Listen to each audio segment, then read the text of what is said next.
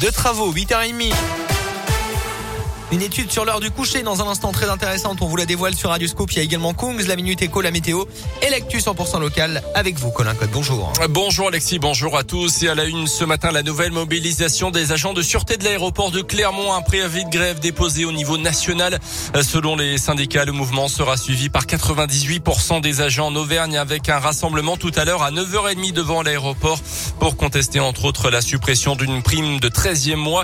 Les agents qui contestent également la pression faite sur certains salariés parisiens venus spécialement remplacer leurs collègues clermontois grévistes. C'était le 19 octobre dernier, une pratique illégale selon l'intersyndicale. Deux femmes suspectées d'avoir tenté de faire passer de la drogue au parloir du centre pénitentiaire de Rion le week-end dernier. Âgées de 18 et 28 ans, elles devront s'expliquer prochainement devant la justice. La plus jeune aurait précisé avoir agi sur ordre de la seconde épouse d'un détenu auquel la drogue était destinée. Cette dernière nie les faits selon la montagne.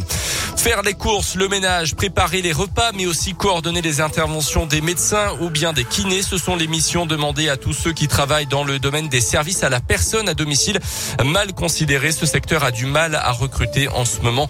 C'est pour ça que des employeurs et Pôle emploi se mobilisent cette semaine dans le Puy-de-Dôme en organisant des réunions d'information, des job dating, des mises en situation grâce notamment à la réalité virtuelle. Aujourd'hui, les opportunités sont très nombreuses et ces métiers peuvent parfois être un tremplin vers d'autres carrières professionnelles.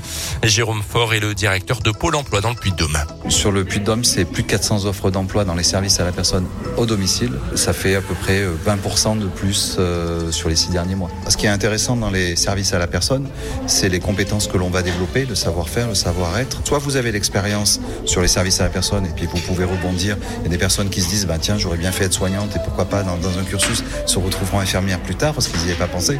Ou rebondir sur des métiers dans la relation client ou prendre des responsabilités au, au sein d'une structure de service à la personne. Donc en fait, véritablement, il y a des opportunités de carrière et de se projeter. L'un des gros obstacles de ces métiers reste la mobilité. Le conseil départemental du Puy-de-Dôme envisage donc d'acheter des véhicules qui seraient ensuite mis à la disposition des salariés.